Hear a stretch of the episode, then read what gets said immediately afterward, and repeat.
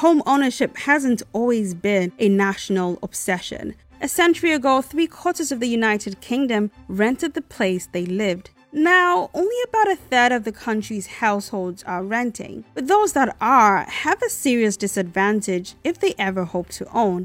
This graph shows the relationship between private rentals and home ownership in London. When Thatcher took office, private rentals were declining steadily, while home ownership with a mortgage was on the rise.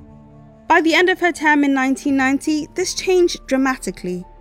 Private rentals rose while those owning homes with a mortgage dwindled. More than 30 years later, for the first time in decades, there were more London households privately renting than owning a home with a mortgage.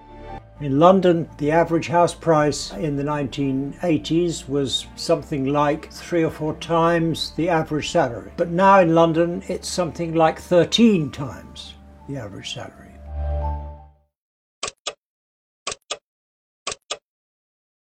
Home ownership hasn't always been a national obsession. A century ago, three quarters of the United Kingdom rented the place they lived. Now, only about a third of the country's households are renting, but those that are have a serious disadvantage if they ever hope to own.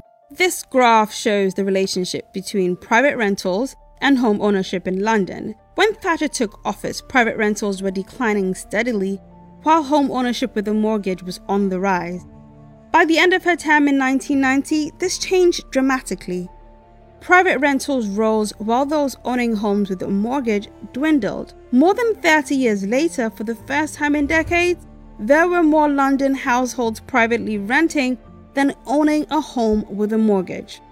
In London, the average house price in the 1980s was something like three or four times the average salary. But now in London, it's something like 13 times the average salary.